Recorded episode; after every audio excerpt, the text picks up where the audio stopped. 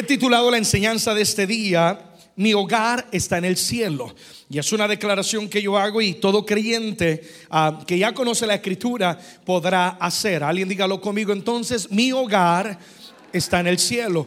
Eh, el objetivo de esta enseñanza, y la voy a distribuir en dos partes, ah, esta semana la primera, la siguiente semana la segunda parte, es que vivamos conscientes de la eternidad que nos espera a cada uno de nosotros, pero más allá que conscientes de una eternidad, la esperanza que nos brinda, el gozo, la paz de saber que Dios nos ha prometido que allá en el cielo, en el infinito, Él nos ha preparado un hogar, dulce hogar, donde moraremos con Él por toda una eternidad. Y a, través de estos mensajes vamos a estudiar un poco ah, sobre lo que es el cielo. Muchos tienen preguntas, ¿cómo será el cielo? ¿Qué haremos en el cielo? ¿Cómo iremos en el cielo? ¿Qué vestiremos? Etcétera. Así que va a ser una serie de mensajes que va a, tocar y a ministrar sobre lo que son estos eh, eh, temas sobre la eternidad.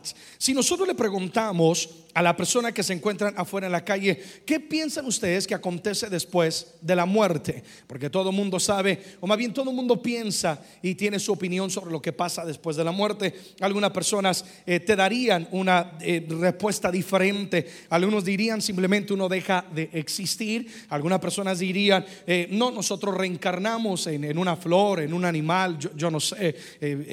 algunas personas dirían, ah, bueno, existe un purgatorio donde si te portaste mal, vas por un tiempo a una cárcel espiritual y según lo que paguen o lo que oren, entonces vas a poder ir a, una eternidad. algunas personas te dirán, francamente, no tengo ni idea, algunos dirán, ni me interesa. Pero es tan importante que nosotros aprendamos sobre la eternidad, porque hoy vamos a ver a la luz de la palabra que sí existe una eternidad, que hay un alma dentro de cada uno de nosotros y que la Biblia es tan clara en sobre lo que es la eternidad. Es decir, no deja nada al azar, a la adivinación, sino es tan clara y por eso es que todo aquel que cree en Cristo Jesús puede hacer la declaración con la cual he titulado el mensaje, mi hogar está en el cielo. No, no hay una reencarnación, no hay un purgatorio, eh, mm, este, eh, sino que simple o, no dejamos de existir. No, hay una eternidad que nos espera a cada uno de nosotros. Y hoy yo quiero enfocarme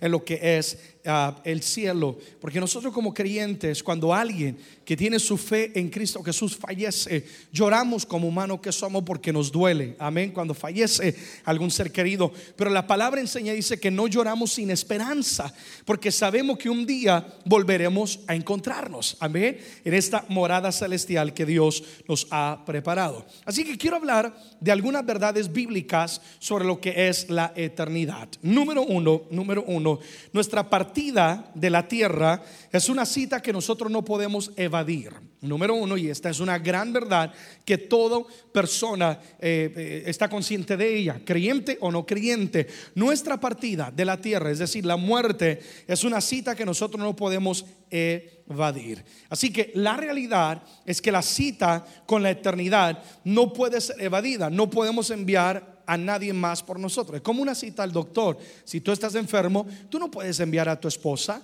tú no puedes enviar a tu esposo. Yo como quisiera, cuando yo me enfermo y tengo que ir a que me den una inyección, a mí me fascinaría poder enviar a mi esposa y que la inyecten a ella y que yo me sane. Pero no, si yo quiero sanarme, yo tengo que ir a que el doctor me ministre liberación.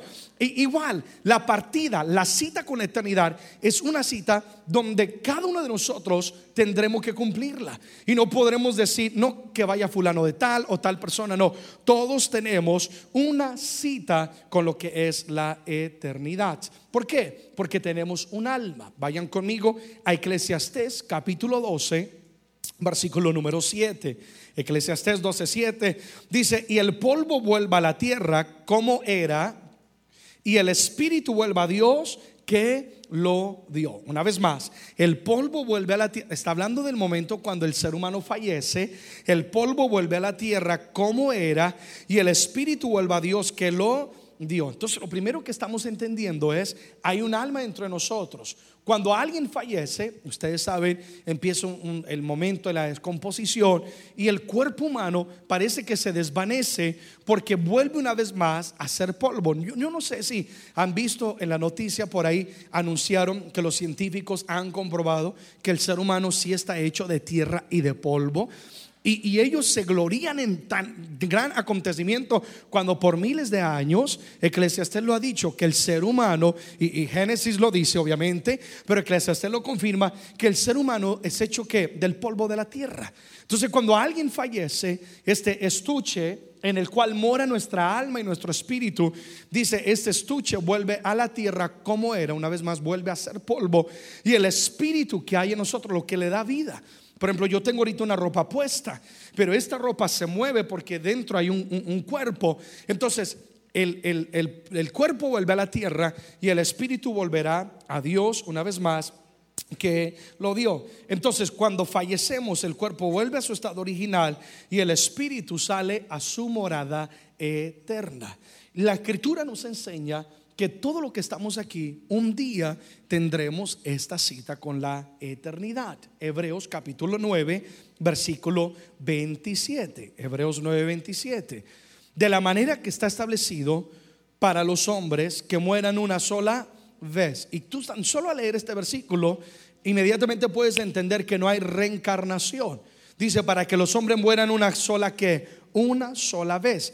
Y después de esto viene que el juicio, es cuando son juzgados. Entonces vemos que un día todas las personas que hoy en día estamos respirando y tenemos vida, un día todos nosotros tendremos una cita con la eternidad o con lo que es la muerte. Y como lo digo tantas veces, la eternidad nos espera cada uno de nosotros en cada esquina. Y es tan importante entender esto, porque cuando tú sabes o entiendes que tu vida es tan breve y hay una cita donde nadie puede evitarla o evadirla, entonces aprendemos a aprovechar bien nuestra vida y aprendemos a vivir para Dios como predicaba hace unos días, con los pies sobre la tierra, pero con nuestros ojos puestos en la gloria venidera. Amén, amada iglesia.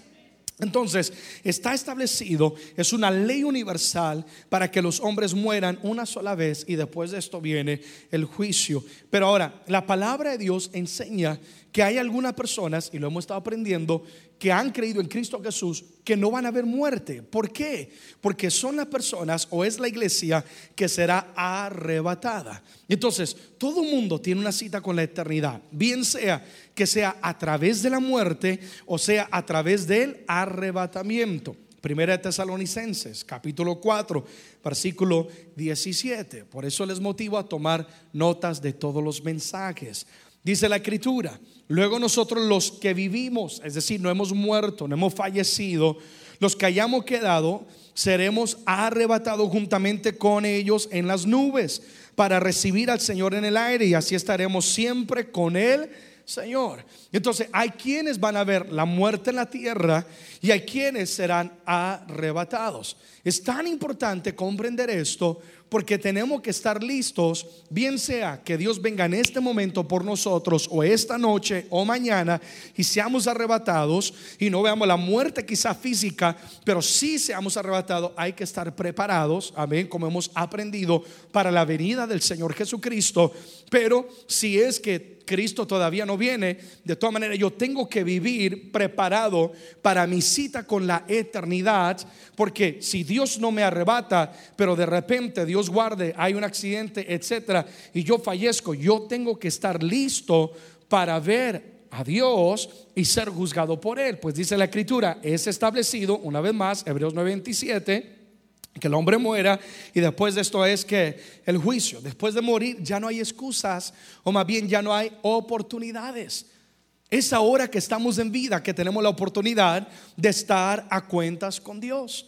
Después de fallecer, inmediatamente estamos ante la presencia de Dios para ser juzgados por nuestras acciones. Y es inmediatamente donde el ser humano, dependiendo en su conducta, en su aceptar o rechazar de Jesucristo, decide, pasaré la eternidad en el cielo o pasaré la eternidad en un lugar de gran tormento que no fue creado para el hombre, sino para Satanás y sus demonios, sus ángeles. El ser humano es el que decide, es ahora en vida donde yo tengo que estar a cuentas con Dios y vivir para Él, porque una vez más, todos de una u otra manera tenemos una cita con la eternidad. Segundo, número dos, otra verdad sobre lo que es la eternidad. Número dos, nosotros somos peregrinos en la tierra. Peregrinos. ¿Qué es un peregrino? Un peregrino es una persona que está de paso nada más que quizás tiene una visa temporal para poder estar durante un tiempo en algún país, etcétera, pero no, no es su nación, no es su lugar donde va a establecer sus raíces, pues es peregrino, está de paso nada más. Y la Biblia enseña que todo creyente, ¿cuántos creen en Jesús? Amén. ¿Cuántos han aceptado a Jesucristo? Amén. Dios quiera que sí. Entonces, todo lo que tenemos a Cristo en el corazón, nosotros en esta tierra no somos de este planeta. Nosotros somos peregrinos. Alguien dirá, yo sí me sospechaba, el vecino sí tiene cara de, marciano. somos peregrinos. En primera de Pedro, capítulo 2, versículo 11, dice la escritura, amados, yo ruego como a extranjeros y que más peregrinos que os abstengáis de los deseos carnales que batallan contra el alma. Entonces ahí nos deja saber una vez más que somos peregrinos, que somos personas extranjeras a esta tierra, porque aunque nacimos en ella, aunque estamos hechos todavía de carne y de hueso, nosotros ya no pertenecemos a este mundo. Nosotros pertenecemos a Dios y tenemos una ciudadanía que no es terrenal, sino que es que celestial. Yo cada fin de semana viajo y estoy en algún país, etcétera. Y yo cuando entro eh, tengo la oportunidad por el pasaporte azul que tengo y también tengo uno colombiano. Ah, y, pero cuando entro a Estados Unidos puedo entrar por la línea de los ciudadanos y todos se sienten orgullosos y sacan su pasaporte azul y, y todo el mundo contento porque con ese pasaporte ellos tienen acceso para poder entrar este, a, lo que es el, el, país y la gente se siente orgullosa de tener un pasaporte azul. Déjame decirte, quizás tu pasaporte no sea azul, sea verde, amarillo, anaranjado, del color que sea, pero tú tienes el pasaporte, tú que has creído en Cristo Jesús, más importante que el ser humano puede tener, que es el pasaporte celestial, sellado no por un cónsul general, sino sellado por la sangre del Cordero de Dios. Amén, amados. Entonces digan conmigo, somos peregrinos. Amén. Tenemos que tener, entender esto, porque a veces nos aferramos tanto a este mundo. Hablaba hace unos días sobre cómo sé si estoy preparado para la venida de Cristo. Si amas más el mundo que a Dios, no estás preparado. Porque nos aferramos tanto a este mundo. Es verdad, queremos progresar. Es verdad, Dios nos ha puesto en la tierra para hacer luz, para ser un ejemplo, para dar fruto. Pero tenemos que estar trabajando y haciendo lo que tenemos que hacer, pero conscientes de que un día va a sonar la trompeta and we're out. Nos vamos, ¿sí o no? Si tú te quieres quedar, quédate y saludas al anticristo, pero yo me voy, ¿sí o no? Y nos vamos. Somos peregrinos. Tenemos que entender eso porque nos aferramos tanto a la tierra y nos aferramos tanto a lo que el mundo ofrece. Y el apóstol escribe y dice, este, te, estoy anunciando que os abstengáis de los deseos carnales que batallan contra el alma, porque una vez más habla aquí, es que este pasaje encierra tanto, habla de la lucha espiritual que tenemos. ¿Cuántos tienen una lucha espiritual consigo mismo? Yo, tengo una lucha conmigo mismo donde mi espíritu quiere ser bondadoso y la carne a veces quiere ser egoísta, ¿sí o no? Donde mi espíritu quiere ser misericordioso y la carne quiere ministrar liberación. Hay una lucha donde mi espíritu quiere vivir en santidad y la carne quiere hacer algo que es incorrecto. Y aquí dice, oye, recuerda que tú eres un peregrino y si de repente suena la trompeta o Dios te llama a la eternidad y tú le estás dando rienda suelta a la carne, estás en peligro de que cuando se vayan todos los que creen en Cristo Jesús, estás en peligro de que quizás tú no estés entre ellos. Por eso abstente, dice, no le des rienda suelta o no le deis lugar al diablo. ¿Qué no dice la escritura? Ni deis lugar al diablo, ni un rincón ni un rincón de nuestra existencia, de nuestra vida, pues nosotros le pertenecemos a Dios. Entonces, cuando yo entiendo una vez más que soy peregrino en la tierra, que estoy de paso nada más, entonces yo aprovecho bien que el tiempo, porque esto no significa, porque hay, gente que, que tuerce la escritura y dice, como somos peregrinos, ¿para qué estudiar? Y no mandan los hijos a la escuela. Y si somos peregrinos, entonces ¿para qué trabajar? Y luego están mendigando, ¿sí o no? Si no somos peregrinos, ¿para qué esto y aquello? No, no, porque soy peregrino, yo tengo que aprovechar cada día de mi existencia. Todo lo que yo hago tiene que tener que un propósito. Con más veracidad, yo tengo que ser excelente en todo lo que hago y sobresalir para yo poder ser la sal y la luz de la tierra que Dios está demandando. cuando entiendes soy peregrino, mi tiempo es breve, aprovechas que al máximo. Por ejemplo, yo llego de viajar, yo solamente tengo tres días a la semana o cuatro máximo para poder estar en casa con mi esposa o con mi hijo. ¿Qué hace el pastor Erickson? Yo trato de aprovechar a lo máximo cada momento de estar con mi esposa, de estar con mi hijo, porque desde el momento que yo aterrizo, mi reloj comienza a contar y ya sé, en la madrugada del jueves o del viernes ya estoy en un avión viajando otra vez para otra nación. Y entonces aprovecho que al máximo lo, lo disfruto el tiempo que estoy con ellos. Lo mismo es con Dios. Cuando tú sabes que tú eres peregrino en esta tierra, tú vas a aprovechar al máximo cada oportunidad. Cada persona que Dios pone en tu vida, no tengo mucho tiempo o no tendré otra oportunidad quizás para hablarle cuánto Dios le ama, yo lo voy a aprovechar a lo máximo. Y, y de eso se trata, entender la eternidad, que somos peregrinos. Jesús lo dijo de esta manera. Juan 15, 19, mis amados. Dice, si fueras del mundo, el mundo amaría lo suyo. Pero porque no sois del mundo, antes yo elegí del mundo, te escogí. Dice, por eso el mundo os aborrece. Entonces, una, una vez más está diciendo, no te sorprendas si te persiguen, si se burlan de ti, si te aborrecen, si dicen otra vez el aleluya, otra vez el cristiano, otra vez el santurrón. No te sorprendas si te aborrecen. Es que ¿quién dijo que tú eres de ellos? Es que a veces luchamos tanto para parecernos al mundo.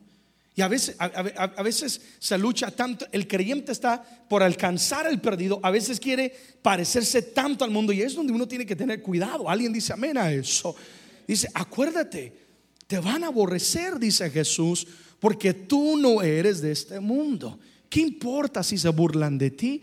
¿Qué importa si te dicen, sabes que ya no me agradas? Es mejor agradar a Dios que agradar al hombre, porque el hombre es pasajero, mas Dios es eterno.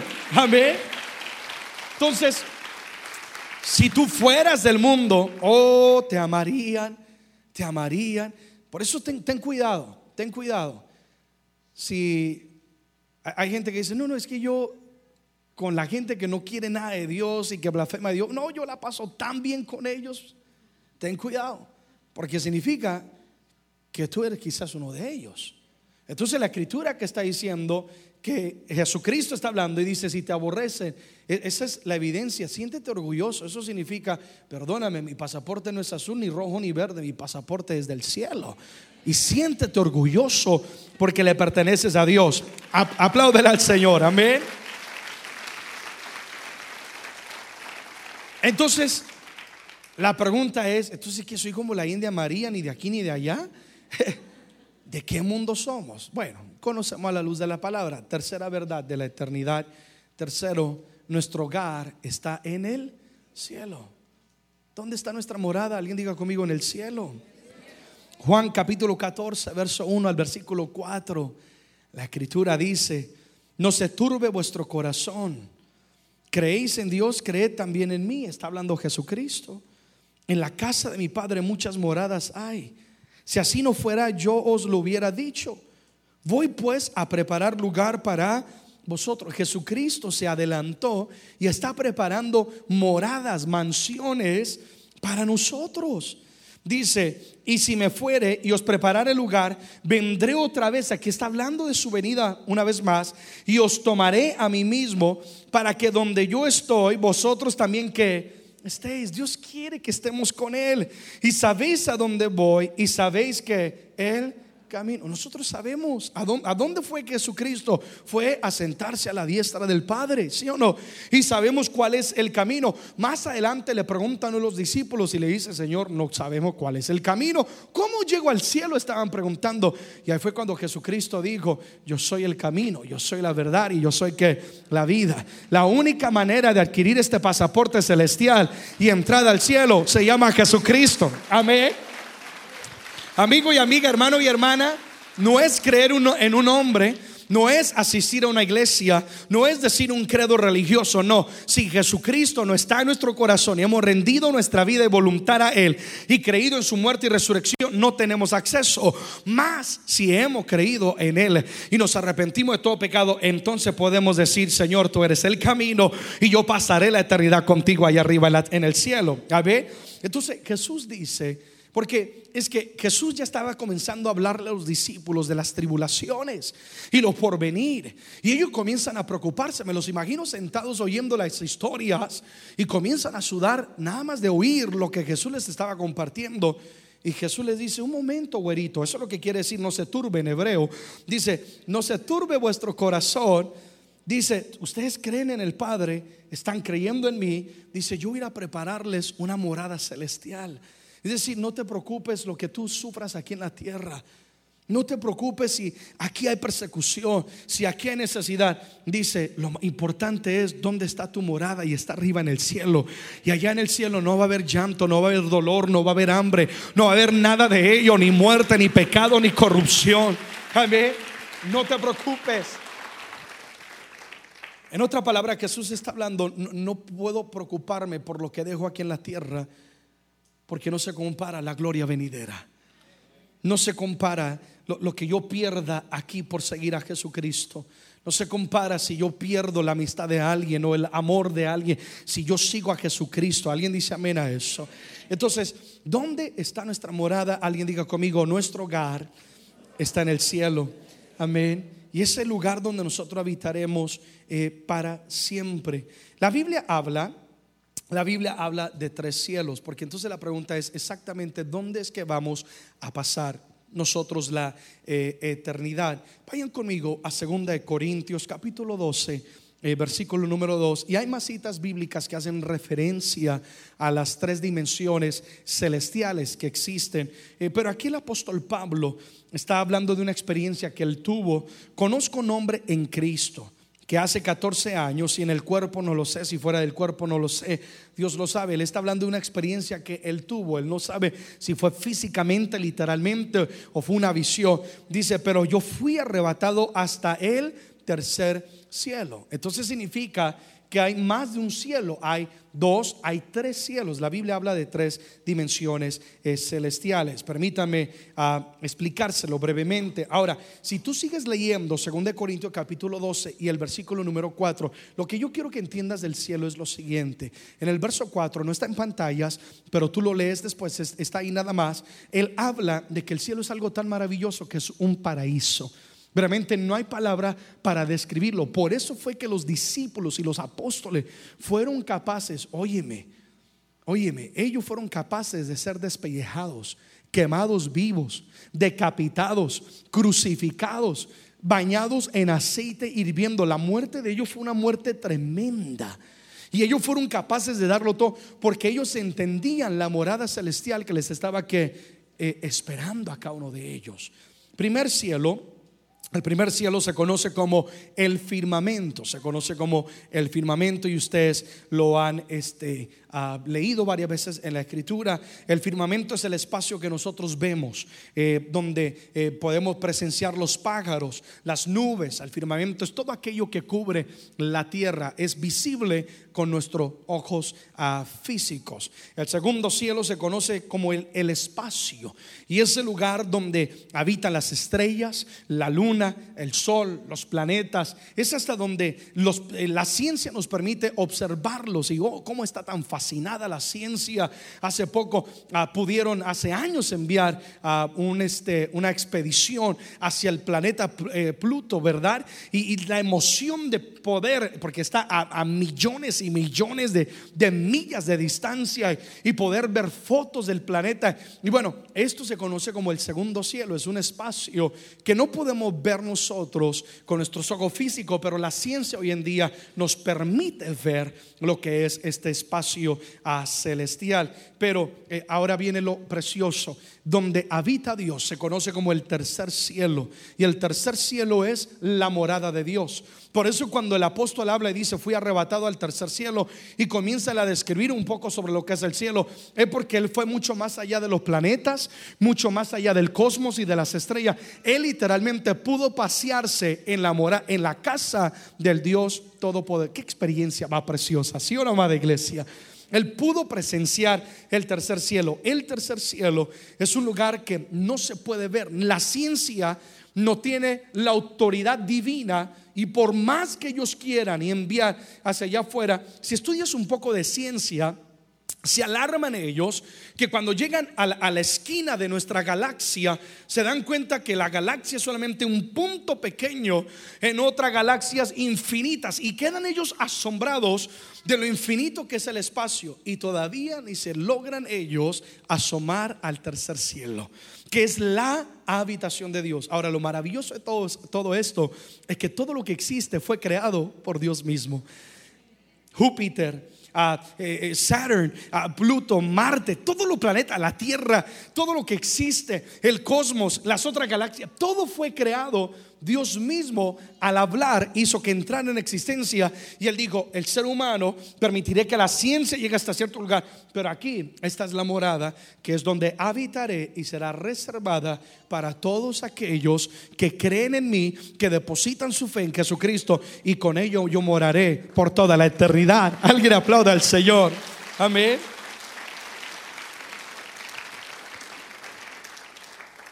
La próxima semana quiero describir un poco lo que es el cielo, si, me es permitido, es decir, no hay palabras, como dice la escritura, cosas que ojos no han visto, oído, oído, no, no, no hay palabra para describir lo hermoso, pero la Biblia nos habla un poco sobre ello. Yo quiero que te emociones por el cielo, yo quiero que te emociones por tu hogar celestial, amén, amados. ¿Alguna vez has comprado alguna casa o estás a punto de comprar una casa o te vas a mover a un nuevo apartamento y estás emocionado, sí o no? Estás, quiero comprar los muebles, quiero comprar esto, aquello y pintarlo, etcétera. Emocionate, muy pronto nos vamos a nuestra morada celestial, sí o no? Y, y no tiene que comprar estufa, refrigerador, ya todo está preparado en el cielo.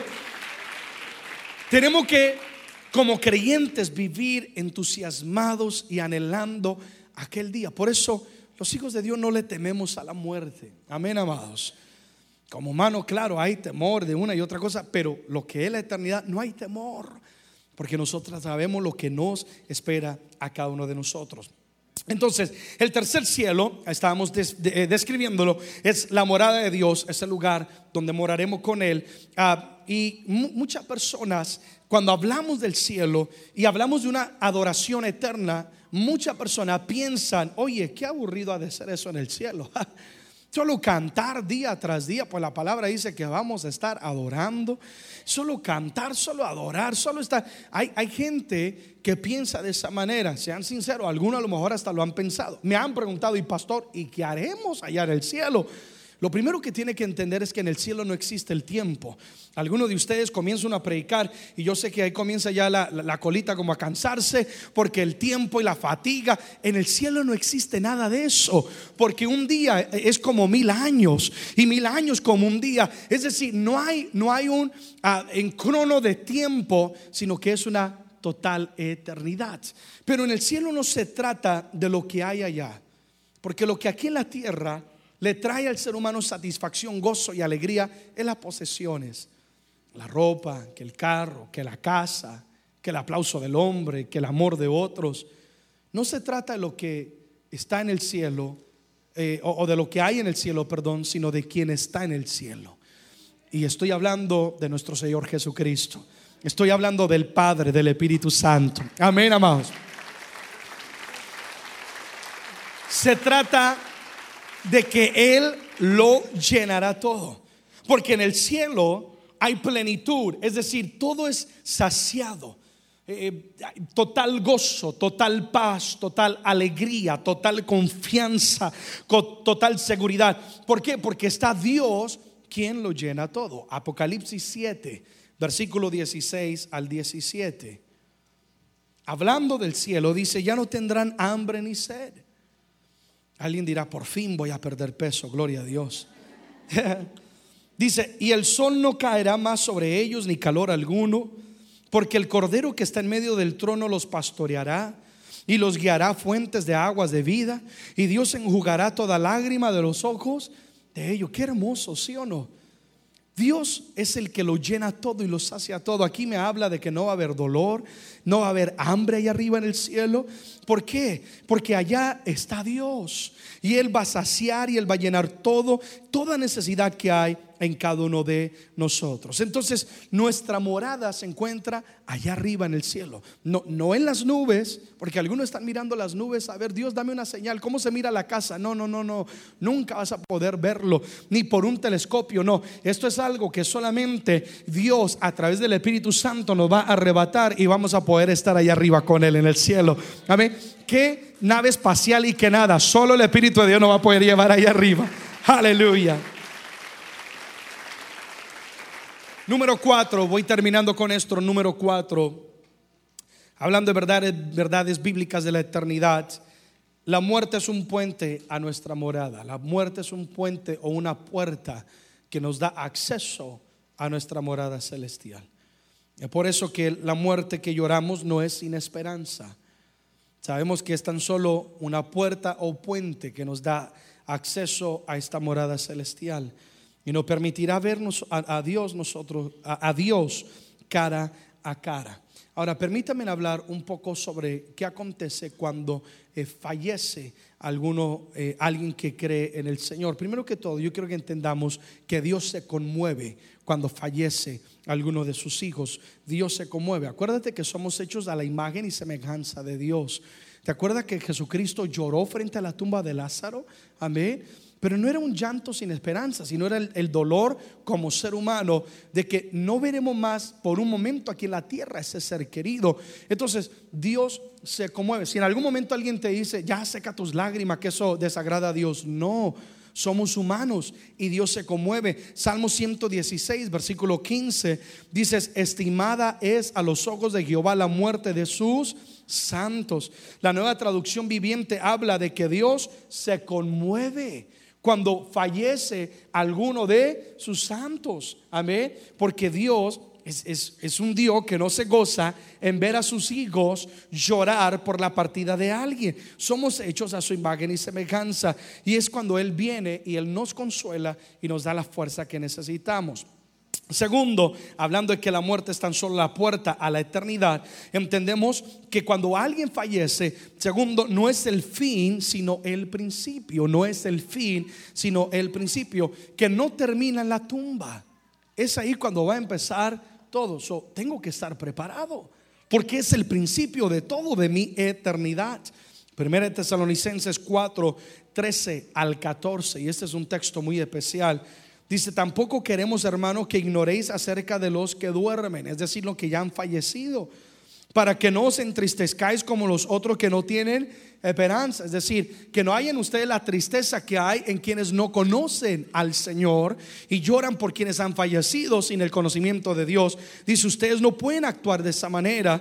Versículo 14, porque si creemos que Jesús murió y resucitó, así también traerá Dios con Jesús a los que durmieron en él. Es decir, un día, un día volveremos a ver a esas personas, pero nos habla aquí de que al fallecer ese ser querido que ha creído en Cristo Jesús, no fue el final, sino que fue el principio de la eternidad para ellos. Nos ganaron la carrera, amén amados. Nos ganaron la carrera y ahora ellos ya están disfrutando en la presencia del Dios Todopoderoso. Entonces, no es el fin, sino que es el principio a la resurrección de lo que es la vida eterna, que así como Jesús murió y resucitó, Dios también a quienes han creído en Él, al morir no termina la tumba, sino lo resucita para que ellos ahora vivan la eternidad con Dios.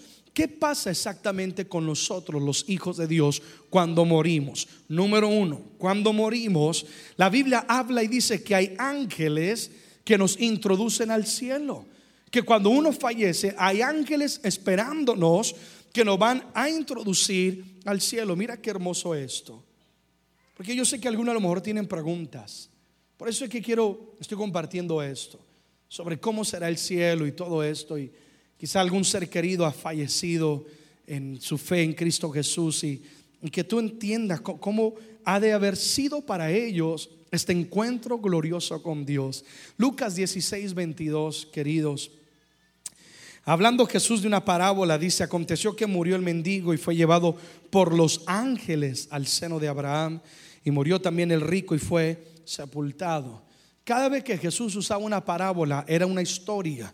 Todas las parábolas son un relato ah, que nos dan un cuadro del mundo espiritual. Entonces Jesús usaba una, tenía una manera de hablar lo real a través de una parábola, a través de una historia. Y aquí nos deja entender que hay ángeles esperando cuando fallece el justo, cuando fallece la persona que ha creído en el Señor. Hay ángeles en espera de ellos para introducirlos a lo que va a ser su morada celestial. Es por eso, no sé si has oído historias eh, de personas que fallecen creyendo en Cristo Jesús ah, y, y aun cuando los encuentran están con una sonrisa. Debe ser porque quizás Dios les permite en el último momento poder presenciar que aún en físico o en vida aquellos ángeles. Pero así como hay ángeles que esperan al creyente y, a quienes han sido justos y han creído en Dios para introducirlo al cielo, también entonces deben de haber que demonios esperando a quienes no han creído en Cristo Jesús. Más adelante voy a dar un par de enseñanzas sobre lo que es la eternidad. No es de la perspectiva del cielo, sino del lugar de eterno tormento, que también necesitamos aprender sobre ello. Alguien dice amén a eso. Entonces, ¿qué, qué pasa cuando morimos? ¿Qué voy a esperar cuando, eh, si Dios no me ha arrebatado, pero eh, que yo llegue a fallecer? Vas a ver ángeles que van a estar esperándote para introducirte a lo que es tu morada celestial. Segundo, está la hermosa promesa de que inmediatamente estaremos ante Dios. En un momento, ¡pum! Los ángeles, mi hermano, más rápido que cualquier taxista, cualquier superman, te van a tener ante la presencia de Dios inmediatamente. Imagínate aquel momento cuando tú podrás ver a Cristo en gloria. Cuando tú vas a poder ver al Padre, creador del universo, imagínate ese momento, poder estar ante su presencia inmediatamente. Segunda de Corintios, capítulo 5, 6 al 8, dice, así que vivimos confiados siempre y sabiendo que entre tanto que estamos en el cuerpo estamos ausentes del Señor. Es decir, vivo confiado, yo vivo tranquilo, si Dios me llama a la eternidad, etcétera sabiendo, mientras estoy en el cuerpo, yo estoy ausente del Señor. Dice, porque por fe andamos y no por vista. Es decir, yo estoy siendo leal y fiel a Dios, no porque lo veo, sino que he creído en Él. Y el versículo 8 dice, pero confiamos, pero ¿qué amados? Confiamos. Y más quisiéramos estar ausentes del cuerpo y presentes al Señor. Y en los apóstoles había como un deseo, ellos como que querían morir, mis hermanos. Yo me imagino que muchos de nosotros no hacemos estas oraciones, ¿sí o no? Padre, hoy te pido que me bendigas, hoy te pido que me des de comer y hoy te quiero ver en el cielo, Padre. Yo me imagino, nadie ora eso, ¿sí o no? Al contrario, dame un poquito más de vida, Señor, ¿verdad? Por una y otra. Pero los apóstoles, es que ellos estaban conscientes de la eternidad. Ellos amaban tanto al Señor, habían tenido una visión del cielo y ellos sabían la eternidad que les esperaba. Les digo algo, yo creo que también no había las distracciones que hay hoy en día en la tierra. Era algo totalmente diferente y por eso es que en ellos no había nada que aferrarse, sino ellos decían, si Dios me llama, eh, eh, para mí antes, que no dice el apóstol, para mí el morir es ganancia. Usted piensa que me están quitando algo, al contrario, me están regalando algo, me están dando la entrada a mi morada celestial. Entonces, la escritura está hablando, diciendo, más quisiéramos estar ausentes del cuerpo y presentes al Señor. Significa que tan pronto estamos ausentes del cuerpo, fallecemos, partimos, morimos, en ese mismo momento estaremos que presentes delante de el Señor. Ahora, ¿por qué es importante este versículo? Porque en este versículo, aquí si tú lees, no habla de que hay una transición ha fallecido y está presente ante el Señor. No existe un purgatorio.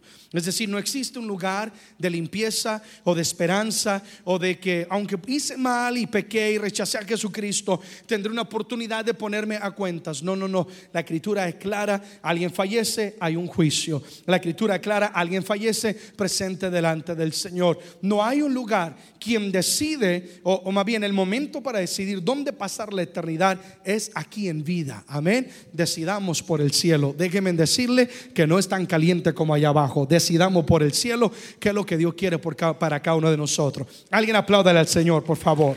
Amén.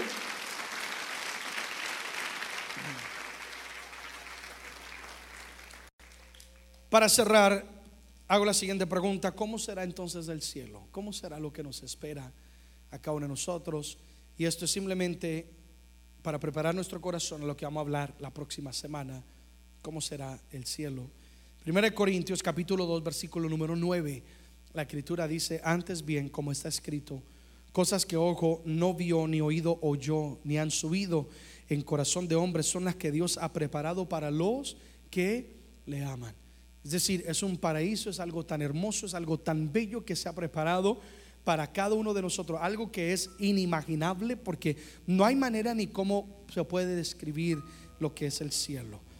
La palabra del Señor nos abre simplemente algunas ventanas que nos permiten ver un poco más allá sobre lo que es el cielo. Habla de un mar de cristal, habla de calles de oro, pero yo creo que más de hablar de, de, de oro y de cristal y lo que hay, está tratando de darle un valor a la riqueza de lo que es el cielo, para entender lo hermoso que nos espera.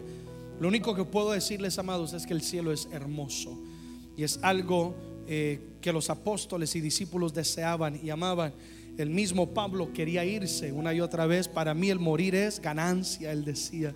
Prefiero estar ausente de este cuerpo, sí o no que hay que como consume, pero estar presente ante el Señor. El mismo Esteban, el primer mártir de la fe, en Hechos 7:55, dice la escritura que cuando él estaba siendo apedreado, y ahí estaba Pablito, es que Pablito fue tremendo, mi hermano, cuando Pablo estaba ahí consintiendo con la muerte de Esteban.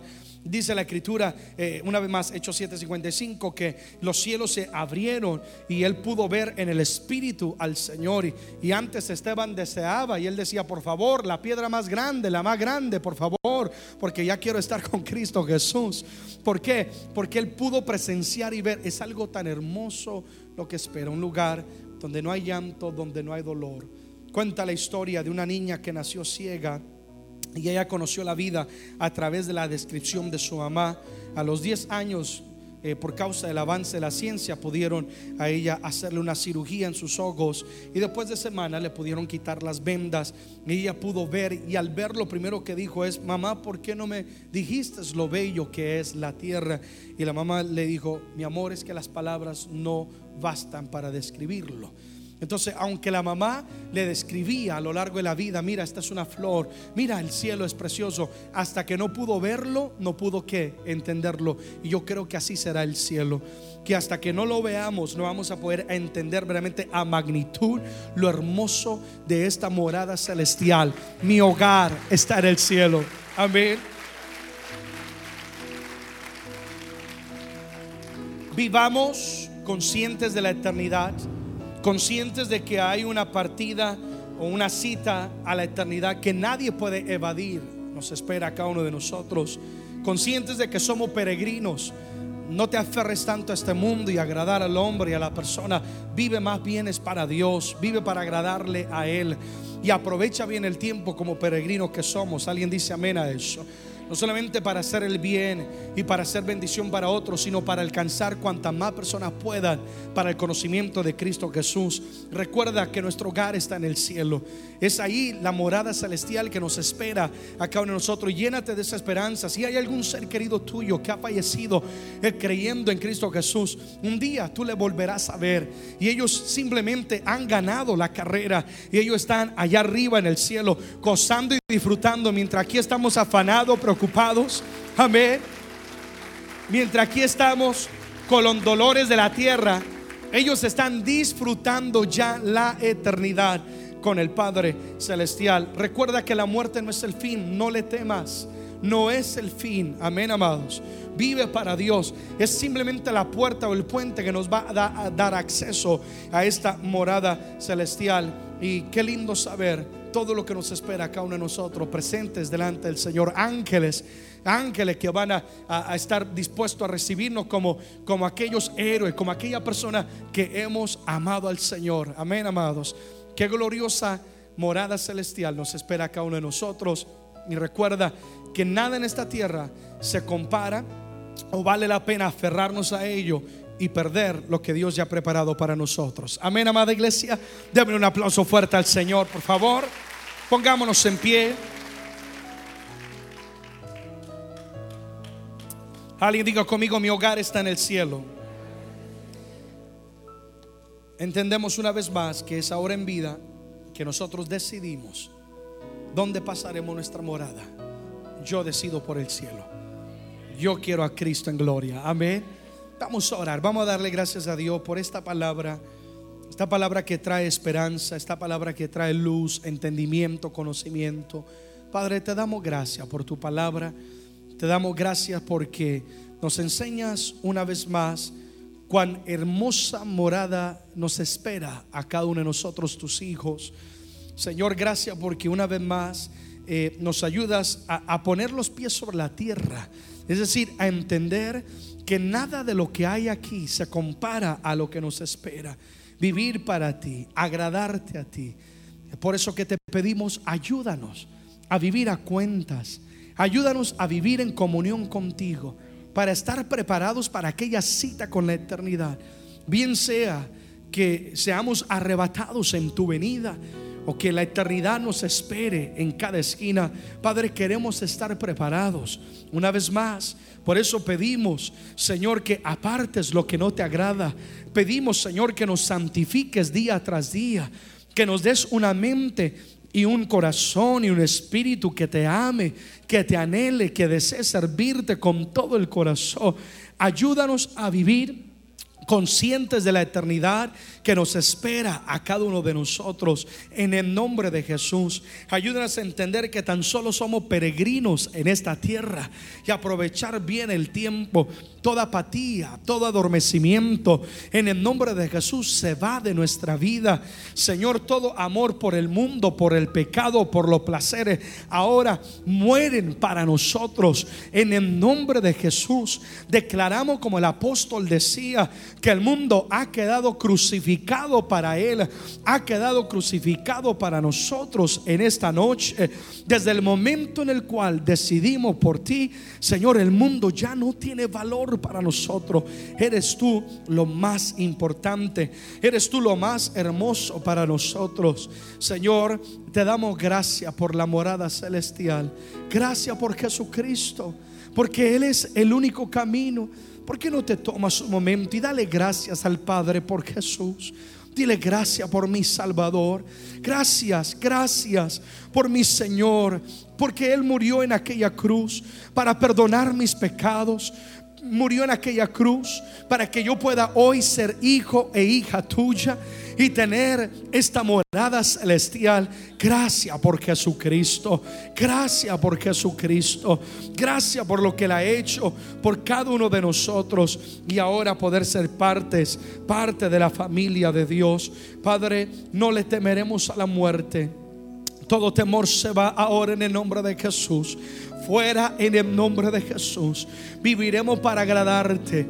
Viviremos, Señor, para para servirte sin ningún temor alguno, porque sabemos que la gloria postrera será mayor que la primera.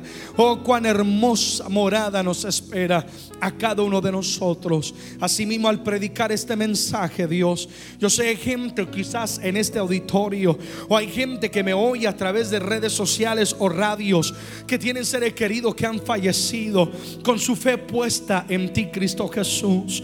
Yo pido que tú les consueles. Yo pido que tú les des la paz que tanto necesita el corazón de ellos y que esta palabra traiga al corazón de ellos fortaleza al saber que han ganado la carrera, al saber, Padre, que un día nos volveremos a encontrar, al saber que ahora ellos disfrutan de este gozo, paz y plenitud que solo se encuentra en tu presencia. Te damos gracias por la salvación. Te damos gracias por esta esperanza. Y hoy nos comprometemos una vez más a serte leal, a serte fiel y a vivir preparados. A vivir preparados, Señor, para esta cita divina con la eternidad. En Cristo Jesús oramos. Amén y amén. Apláudele fuerte al Señor, por favor.